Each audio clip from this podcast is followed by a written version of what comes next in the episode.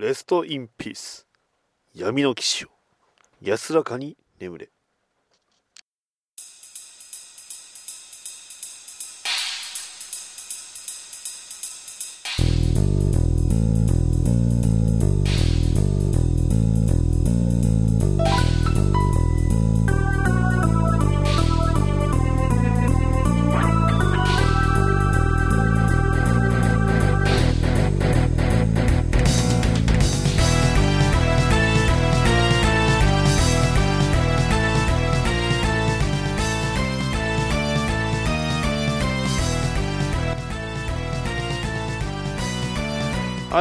まりました。バッドダディモービル放送局第25回となります。いやもう早いものですね。25回っていうとやっぱりね、えー、アニメで言えばだいたい2クールが終わったところっていう感じですかね。うんまあえっ、ー、と去年の12月に始まりまして、えーまあ、今ちょうど4月えー、終わっての、まあ、5月の、ね、ゴールデンウィーク過ぎた頃ですので、まあ、大体こう、えー、と6ヶ月、5ヶ月、まあ、半年ぐらいやってきたわけですが、いやもう結構ね、25回、短いかなとは思ってます。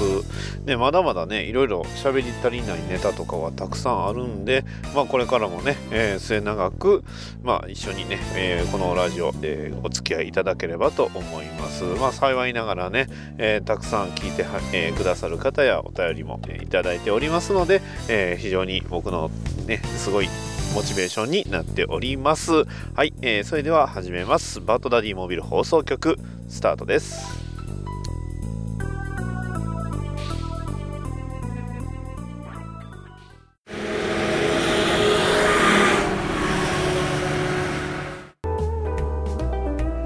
バットマン RIP、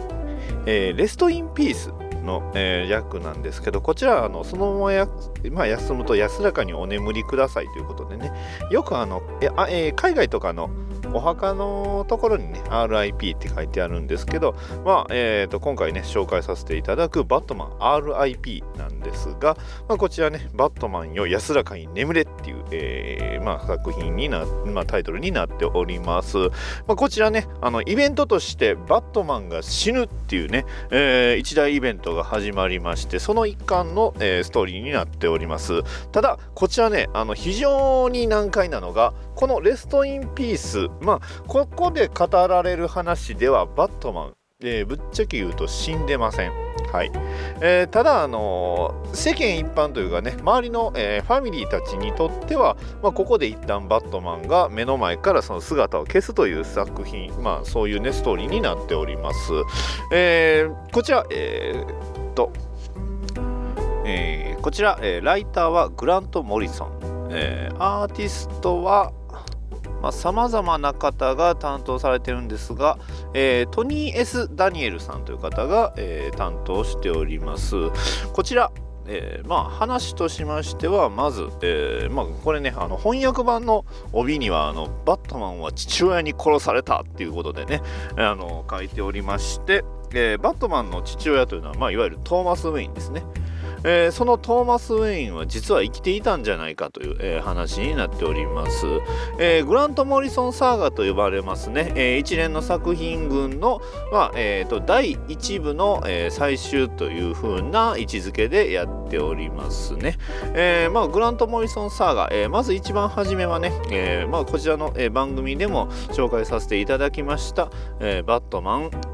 えアンドさん。ね。えー、さらに続くのが、えー、ラースラーズ・アルグールの復活。そしてさらにブラックグローブと、えー、続きまして、えー、まあ、第1部最終巻がこちらバットマン RIP になっております。はい、えー、まあこのね、えー、いわゆるモリソンサーガと言われるね非常に難解な作品群なんですがこちらまあブラックグローブが、えーまあ、登場そういうね、えー、ヴィランの組織が登場しましてでそしてその中のその、まあ、ブラックグローブの狩猟が実はトーマス・ウェインじゃないかという話です。でそれに対してそのバットマンが挑むわけです。ただブラックグローブ非常に、えー、強大な敵です。ねえー、バットマンのあのいわゆる防御できないね。心そのものを攻撃するというね、えー、心理攻撃が非常に容赦ないと。でバットマンを、えー、要は狂気のね、えー、淵へ追い込むということでね。もともとバットマンがあの狂人なんじゃないかっていう 話になるとそれはまた別の話なんですが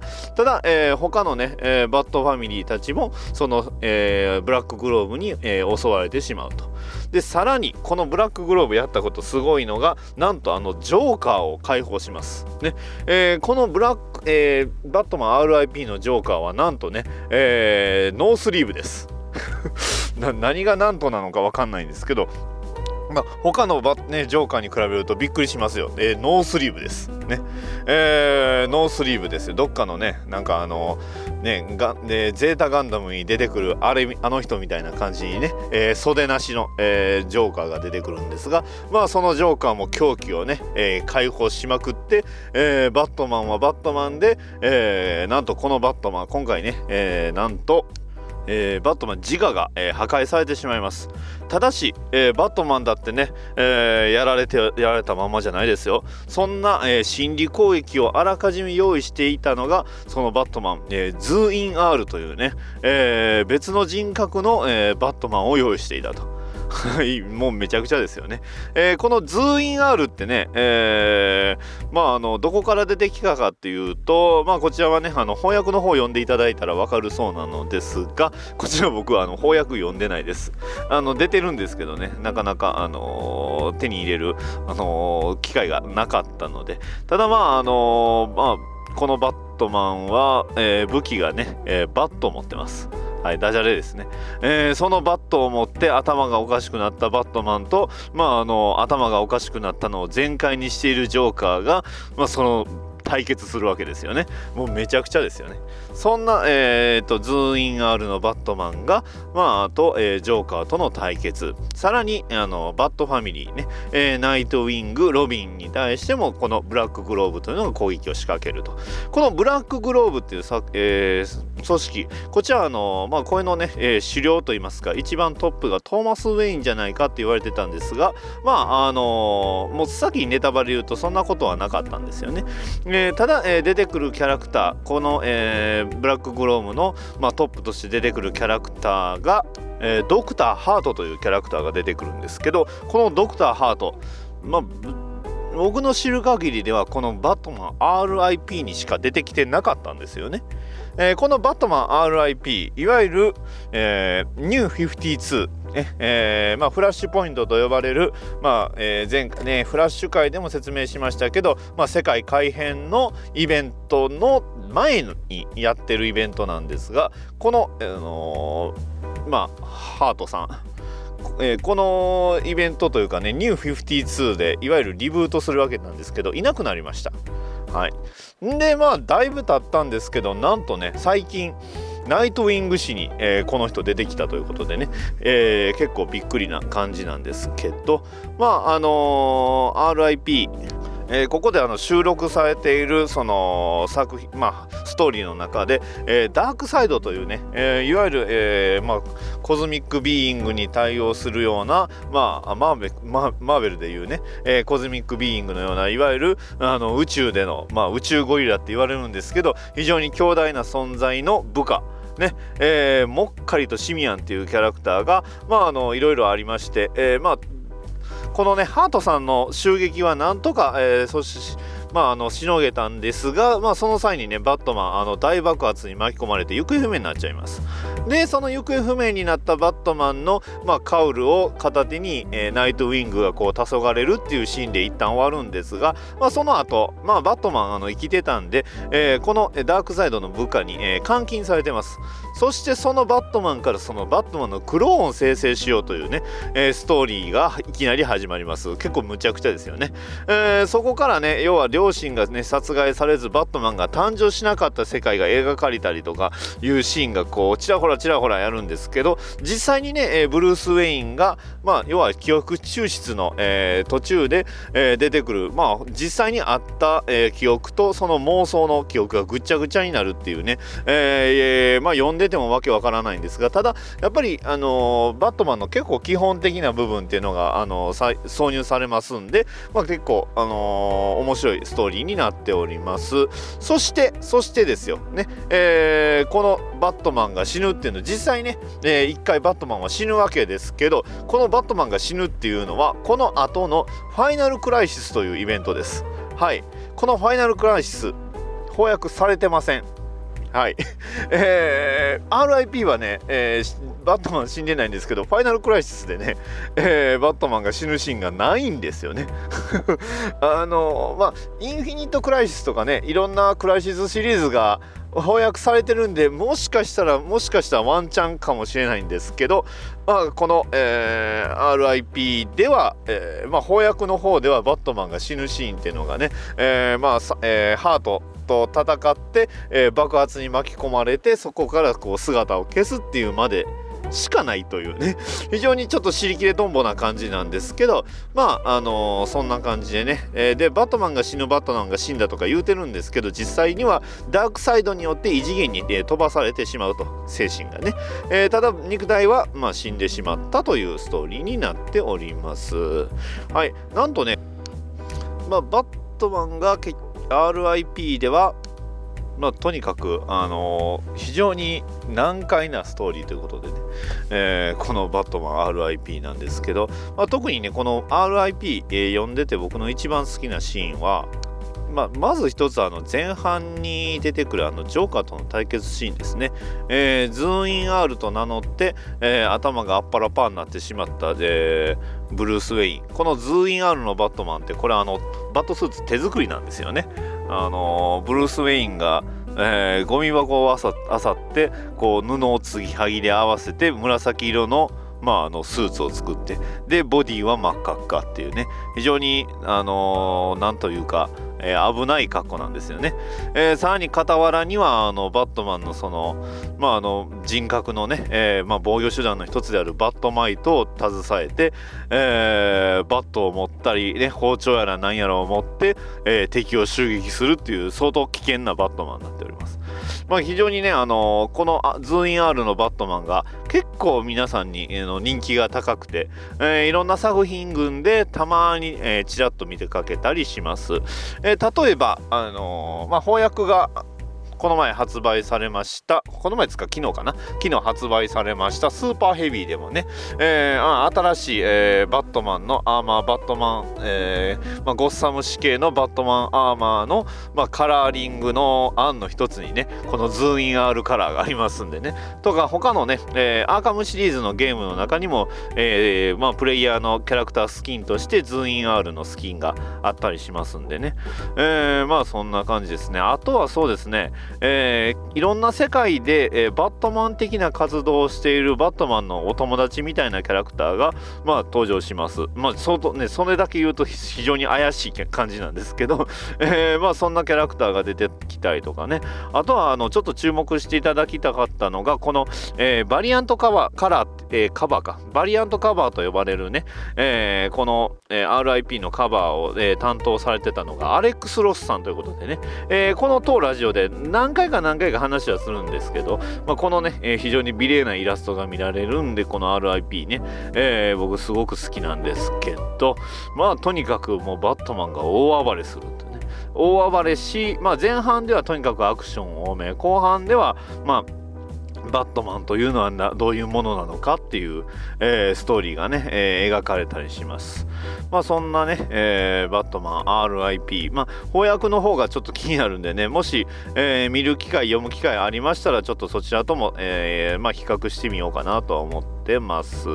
あとそうですね、あの、一つ、えー、ととあるキャラクターの紹介を忘れていました。ちょっとね、名前自体が今ちょっと出てこないんですけど、えー、バットマンさんに登場したその女性のキャラクターがいます。まあ、バットマンさん自体がいわゆるそのジョーカーとかトゥーフェイス、まあ、ジョーカーを倒したらあとはもうゴッサム平和だよっていう世界になっておりますんで、えー、まあ、要はブルース・ウェインとして、えー、まあ、女性とね、伴侶を作、作っちゃどうだいっていうふうに、えー、アルフレッドに言われるわけなんですけどまあそんなね、えー、バットマンことブルース・ウェインが、まあ、あのお知り合いにあった女性っていうのが実はまあ、あのブラックグローブのスパイだったっていうね、えー、ちょっと悲しい感じの、えー、話にはなっております。はいはいはいはいはい。い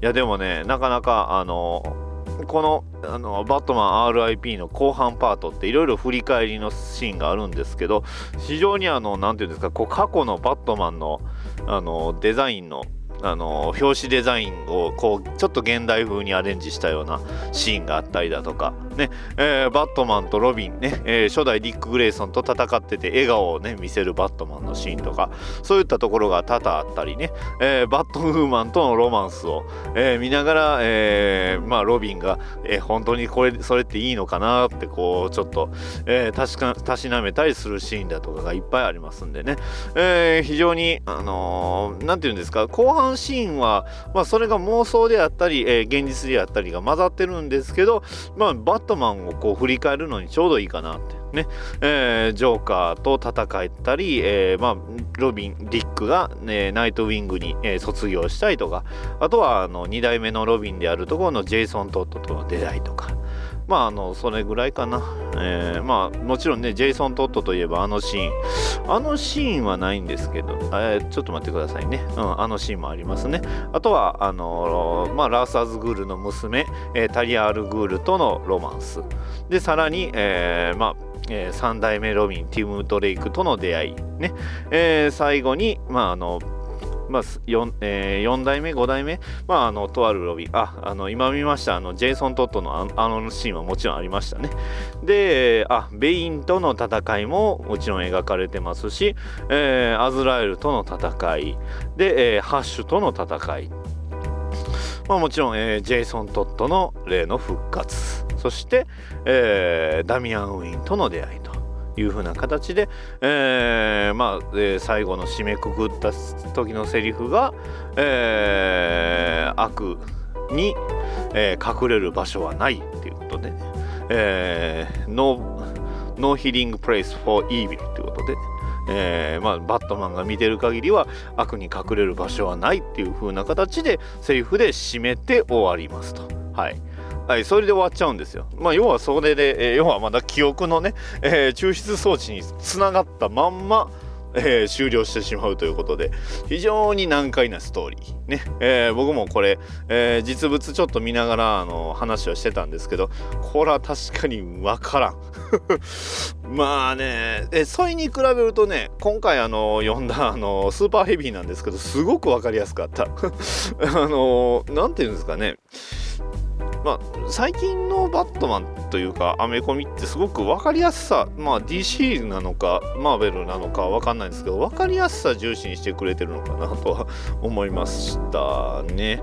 まあなかなかうん、やっぱりどうしてもね、えー、難しいストーリーラインになってくるとねさらにこう歴史とか今までこうあったバットマンのシーンとかエピソードっていうのを網羅する必要があるんじゃないかっていうね、えー、そういうちょっと、ねあのー、危惧される部分っていうのがまあ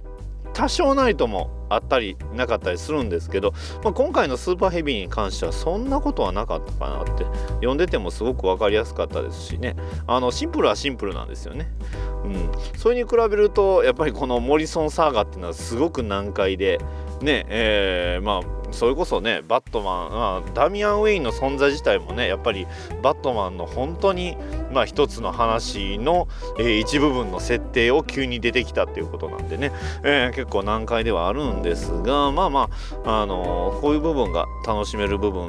であったり逆にね、えー、最近のストーリーラインみたいに非常に分かりやすいストーリーっていうのもあったりするんでね、あのー、いろいろな楽しみ方、ねえー、まあ、古いアメコミもそうですし新しいアメコミも、えそれぞれ楽しみ方がいっぱいありますんでまた、えこちらもね、え楽しんでいただければと思います。まあ古いアメコミって言っても今見てもめちゃくちゃ楽しめますからね。うん、ただあそうですね。このファイナルクライシス時代はこれこれもねまためちゃくちゃ難解なんですよね。僕もあの原役の方が原薬というかねアメリカで発売された方デジで、えー、非常にめちゃくちゃ安い時期があったんでそれをちょっと、えー、ちょうどいいと思って購入して読んでみたんですが全全く意味がわからない。唯一分かったのがそのバットマンがあのダークサイドに殺されたってぐらいっていうレベルなんでね。まあ僕は英語読めないのもあるかもしれないんですが。まあまああのそんな感じで、えー、バットマンファイナルクライシス、まあ、これをね、えー、当ラジオで話すってことは多分ないとは思うんですけど。まあもしね、えー、まあ、グラント・モリソンサーガはもうちょっとちょこちょこやると、えー、思います。さらにね、えー、モリソンサーガ次回はねえー、次の、えー、話はバットマンロビンでね非常に僕の好きな作品になっておりますんでまあ、えー、またいつか話ができればいいかなと思っております。以上です。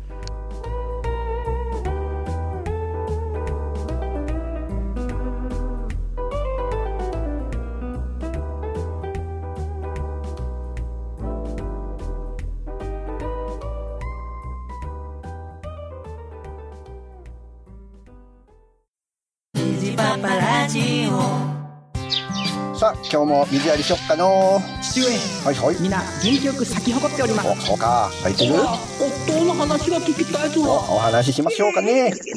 水場も不倫するってあ不倫何何何夜夜ですかもう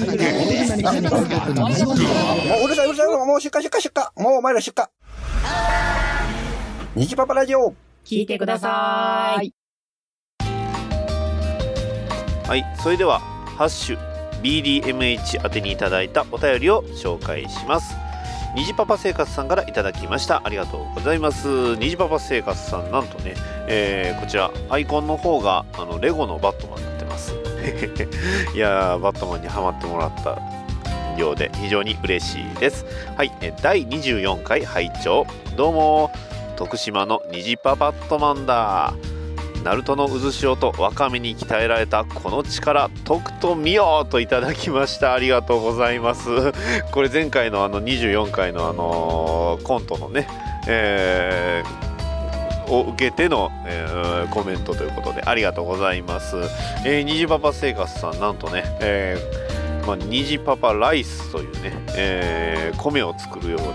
というね企画を始められたということでまああの非常に、えーこちらの方がねどうなってるのか、えー、個人的には楽しみになっております。あとね、えー、虹パパ生活さんといえば、まああのご自身の、えー、ポッドキャストの方でまあ、あの言ってはったのかな、えー、バットマンアーカムナイトの方がねもうそろそろ終わるということでね、えー、もしかしたらこちらの方でね、えー、バットマンアーカムナイトの、え話に関しては、まあ、僕の方が一緒に、えまあ、お呼ばれ、えしてねもらえればいいなと思っております。はい虹パパ生活さんありがとうございました。はい続きましてとめきちさんからいただきました。ありがとうございます。えー、とめきちさんと言いますとね、えー、ポッドキャスト番組の、えー、浅沼劇場さんで、えー、準レギュラーとしてね、えー、まああの就任したということでおめでとうございます。はい、えー、第24回キングスマン会拝聴あー見たくなってきた。帰ったら円盤引っ張り出してみます。続編楽しみですわ。マッドマックス地獄のデスロード会楽しみに待ってますです。といただきました。ありがとうございます。いややっぱりねみんな好きですよね。マッドマックス。あのー、今日ちょっとね中古の本屋さん行ったらねあのマッドマックスのあの設定資料集みたいなのがあってねあったあ,、まあ、ありましてえー、ていうんですかすごい欲しくはなりましたね。あのイラストだとかあのコミックがちょろっと載ってたりしたんでね。いやまあ迷ったんですが、まあね、えー、まあ、できるだけ書籍にね、あの、書籍に頼ってしまうと、あの、このラジオは、あの、すごい棒読みじゃないんですけど、変な感じになってしまいますんでね、えー、まあ、あの、書籍にはあまり頼らず、まあ、あの、話していこうとは思っております。まあ、映画はね、えー、まあ、見ますね。この、えー、マッドマックス界の前に。まあ、前作前々作のね、えー、1作目とあとサンダードームに関しては見たことがないのでね、まあ、あえて触れてもいいかなとは思ってるんですがね、まあ、そこをね、えー、前作との比較っていうのも大事なのかなとは思っております。はい富吉さんありがとうございました、えー、続きましてダーさんからいただきました。ありがとうございます。あはっは懐かしい。聞いてたわ。いい感じにまとまってましたよ。面白かったですコント。ダディどこに向かってんのかな？といただきました。ありがとうございます。いやー喜んでいただいて本当に光栄です。懐かしい聞いてたっていうのは多分あのーえーまあ、あのコントの中で紹介させてもらった、まあ、多分ラジオ番組2つあったんですけどねゲーム系のラジオ番組だと思います。だいたい時期的にはね結構だいぶ前やとは思うんですけどね。いやーこのね僕もポッドキャスト聞き出したっていうのはだいぶ古いというかまあだ、え何年前かな、うん。少なくとも4年5年前ぐらいだとは思いますんでね。まあそこからねあのこういうふうに、まあ、いわゆる、えーポッドキャスト配信者側になるのはまあ最近ということでね、えーなかなか逃げ切れなかったんですけど、まあ、確かにねやりたかったっていうのはあったと思います。聞いてるとねやっぱりあのやりたいっていう気持ちってすごく出てくると思います。はい。まあ僕がねどこに向かってるのかっていうのはまあ本当にまあね、えーゴッサムのみぞ知るわけでもなく、はい、一体誰がね、えー知ってるのかなっていうのは気になるところなんですが、えーまあ、これからもまたよろしくお願いします。いつもイラストありがとうございます。ダーさん、ありがとうございました。え続きまして、えーと、また再び、えーダーさんからいただきました。ありがとうございます。日本一ウインカーを出さない県岡山在住のダーさんです。レゴ忍者号の新作やってますけど内容が相変わらずキッズ向けなのにえーキッズ向けなはずなのに復讐と憎しみのドロドロストーリーなんで楽しいですよ。ロボ忍者くんがバグっててひどいですよ。レゴ忍者 GO! といただきました。ありがとうございます。やってるんはね知ってるんですよ。えー前ちょっと前までねあのレゴのあのヘックスナイツっていうね、えー騎士が戦うものアニメをちょろっと見てたんですが、まあ、ちょっと悲しいかなあのちょっとねテレビの配置の関係で、えーテレビ大阪、まあ、いわゆるテレビ東京系列が見れなくなったのをきっかけに全然そのなんていうんですかテレビを、えー見れ見なくなってしまいましてね。テレビ大阪系列見れてる時はねアニメいっぱいこう撮ったり、えー見てたりしてたんですけど、まあ、最近はちょっとねあのテレビ欄を出すこともなくって感じですね。レゴ忍者 GO ってこれどこの曲でやってたのかな？まあね、レゴ面白いですよね。いろいろありますけど、まあでも子供向けでね、えー復讐憎しみっていうと結構いろんな作品やってますしね。うん、例えばあのディズニーのね、えー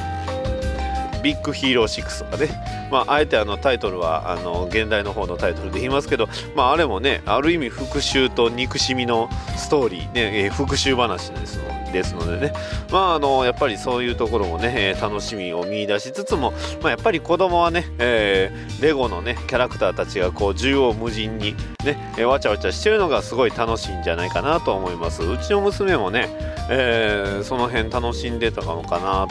て。よくねあの YouTube であのバレゴバットマンの CM をすごい見たがるんですよね。まあ、あのちょっとねまだ映画を見る年ではと、まあ、見れる年ではないのでねやっぱりあの落ち着いて座るってことはできませんのでまああの DVD ブルーレイになったらねぜひ、えーレゴバットマンは、えー一緒に見たいと思っております、えーレゴ忍者号も映画やりますしね、えーちょっと楽しみです。はい、えーダーさんありがとうございました。続きまして、えーコロえーコロさん、えー親バカゲームミュージアムのコロさんからいただきました。ありがとうございます。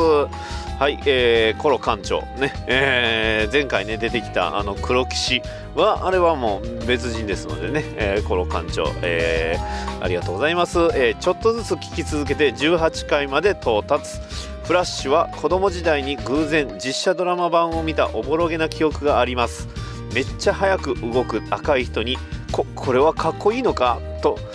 複雑な心持ちで見てました。今思えばあれが実写で初め見た初めてのアメコミヒーローだったのかもといただきました。ありがとうございます。いやーフラッシュ。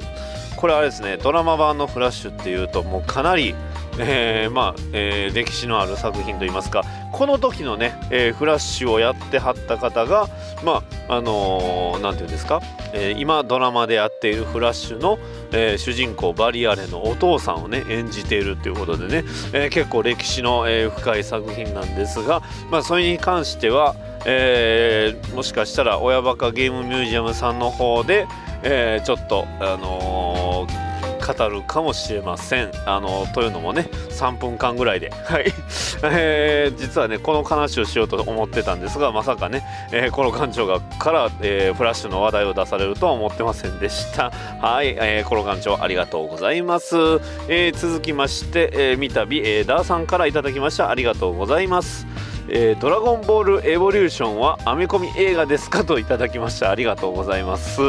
えー、っとね見てないんですよね。あのー、ていうんですか？あのスーパーマリオの、えーなえ、帝国の逆襲でしたよ。なんとか帝国地下帝国の逆襲だったかな。あの、多分ああいう枠です。ね、え、ストリートファイター2もありましたよね。あの映画で、え、えジャンクロードバン・バンダムでしたっけ？バンダムがね、ガイルをやってね、えー、あとバイソン将軍とかね、えー、オリジナルでキャプテン澤田とかね、まあ、いつかストリートファイターにねキャプテン澤田こう操作キャラで出てこないのかなとか思うんですけど まあまあ、えー、ああいう枠やと思います、えー、あのノリのまんま、えー、進んでしまったら多分あのドラゴンボールエボリューションという作品が出てきたんじゃないかなって思います。まああのドラゴンボールエボリューション僕ちょろっとねなんかテレビかなんかでやってるのをねあのー見たんですけどすぐチャンネルを変えた記憶がある程度なんですよね。うんやっぱりねなんか、うん、違うよねっていう感じなんですけど、まあ、あのちなみに「ドラゴンボールエボリューション」とは全く関係ないんですがあの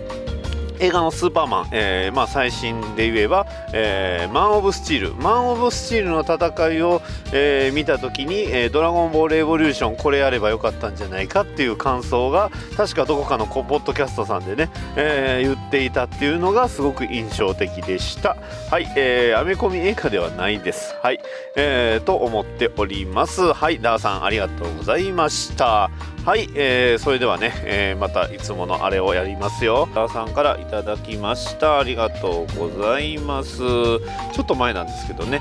はい、えー、この画像でクラークさんのぼやきコントをお願いしますといただきました。それでは、どうぞ。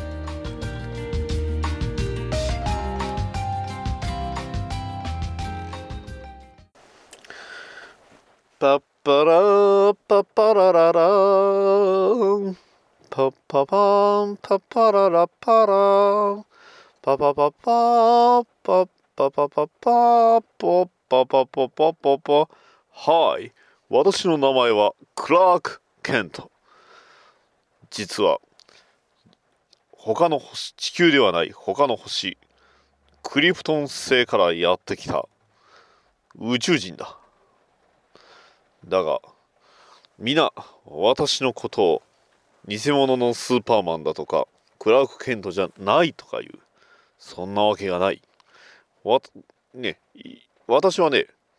ニュー52のあのクラーク・ケントから分かれたあの謎のパワーうん、原稿を読んでないとさっぱりわからんとは思うがあの謎のパワーのかけらの一部の一部のほんと一瞬を手に入れてしまったクラーク・ケントというただのアメリカ人だ。しかしね思うんだなんでアメリカ人、ね、スーパーマンといえばアメリカの象徴だ。だがその象徴であるはずのアメリカ人が、ね、金髪、壁眼、ね、えー、この白い肌ではないこと。なんだ？なんで白い、ね、黒かったりさ。ね、な、ヘンリー・カビルなんか見てくだ、見てよ。ね、なんでイギリス人なんだよ。私みたいなね、アメリカ人がやるべきなんだよ。な？うん。全く本当に困ったもんだ、うん、だが私はこの地球をアメリカを守るために立ち上がる。さあ。だがこの一つだけねこの金髪この姿すごく、えー、困ったことがあるんだ。あの先日ね、えー、その辺の街を歩いているとあこれねあのメトロポリスね、えー、メトロポリス歩いていると、えー、ちっちゃい子供がね寄ってきたんだ。あ、えこの私スーパーマンの正体がバレてしまったんじゃないかと一瞬焦った。だがその子供はとんでもないことを言い出した。サインください。テリーマン。誰がテキサスブロンコやねん。なあ。わし、テキサスブロンコちゃうわ。おっと、すまない。故郷のノーダスコダの方言が出てしまった。はははは。そうだ、私はクラーク・ケントという名前ではあるがノーダスコダ出身だ、うん、決してスモールビル出身ではないまあカンザスのな田舎者にはまあ私は、えー、シティボーイなのでね、えー、ノーダスコダのシティシティボーイなのでね、えー、そんな、えー、カンザスとは大違いということだ。だが、えー、まあ、テキサスでもないんだ。ね。えー、だからその子供たちには、まあ、あの、軽くね、えー、高い高いしてあげたよ。はは。まあ、その後ね、その子供は、え目をね、ひんむいていたが、はっはっはっはっはっははっはっは。まあ、今日もね、え街を歩いて、私をテリーマンとかね、いうような、え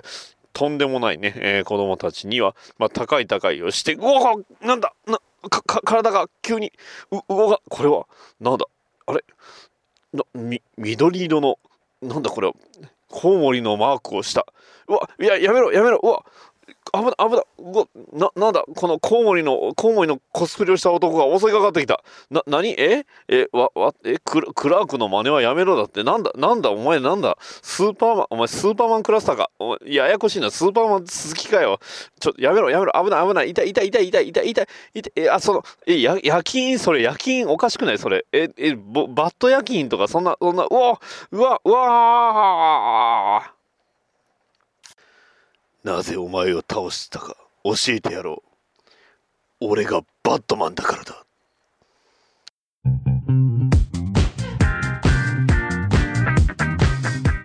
このポッドキャストは東西南北現在過去未来遥か銀河の彼方から次元を超えたロボットメカ大好きな者たちに送るリスナー参加型のロボメカ特化プログラムです。